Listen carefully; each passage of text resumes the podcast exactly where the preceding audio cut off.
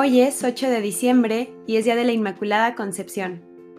La Inmaculada Concepción de María es el dogma de fe que declara que por una gracia singular de Dios, María fue preservada de todo pecado desde ese primer momento de su creación, que es su concepción. Esta doctrina es de origen apostólico, aunque el dogma fue proclamado por el Papa Pío IX el 8 de diciembre de 1854 en su bula Ineffabilis Deus.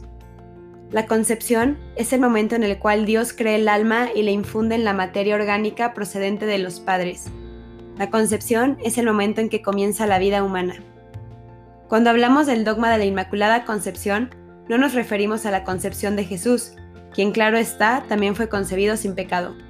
El dogma declara que María quedó preservada de toda carencia con la gracia santificante desde que fue concebida en el vientre de su madre Santa Ana es decir, María es la llena de gracia desde su concepción. El primer pasaje que contiene la promesa de la redención, Génesis 3:15, menciona a la Madre del Redentor.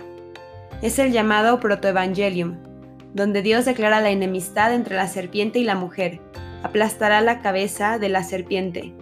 Ella será exaltada a la gracia santificante que el hombre había perdido por el pecado. Solo el hecho de que María se mantuvo en estado de gracia puede explicar que continúe la enemistad entre ella y la serpiente. El Génesis, por lo tanto, contiene una promesa directa de que vendrá un Redentor. Junto a él se manifestará su obra maestra, la preservación perfecta de todo pecado de su Madre Virginal. En Lucas 1.28, el ángel Gabriel enviado por Dios le dice a la Santísima Virgen María, Alégrate llena de gracia, el Señor está contigo. Las palabras en español, llena de gracia, no hace justicia al texto griego original que es mene y significa una singular abundancia de gracia, un estado sobrenatural del alma en unión con Dios, como desbordante de gracia. El Apocalipsis narra sobre la mujer vestida del sol, ella representa la santidad de la Iglesia que se realiza plenamente en la Santísima Virgen, en virtud de una gracia singular, ella es todo esplendor porque no hay en ella mancha alguna de pecado. Lleva el reflejo del esplendor divino y aparece como signo grandioso de la relación esponsal de Dios con su pueblo. El pecado, que como torrente arrastra a la humanidad, se detiene ante el Redentor y su fiel colaboradora, con una diferencia sustancial. Cristo es totalmente santo en virtud de la gracia que en su humanidad brota de la persona divina y María es totalmente santa en virtud de la gracia recibida por los méritos del Salvador. Así que hoy celebramos a la Inmaculada Concepción de la Virgen María en el vientre de Santa Ana y en nueve meses, el 8 de septiembre, celebraremos el nacimiento de la Virgen María. María es el ejemplo claro de cómo Dios supo darle la vuelta al mal introducido en el mundo, en el hombre.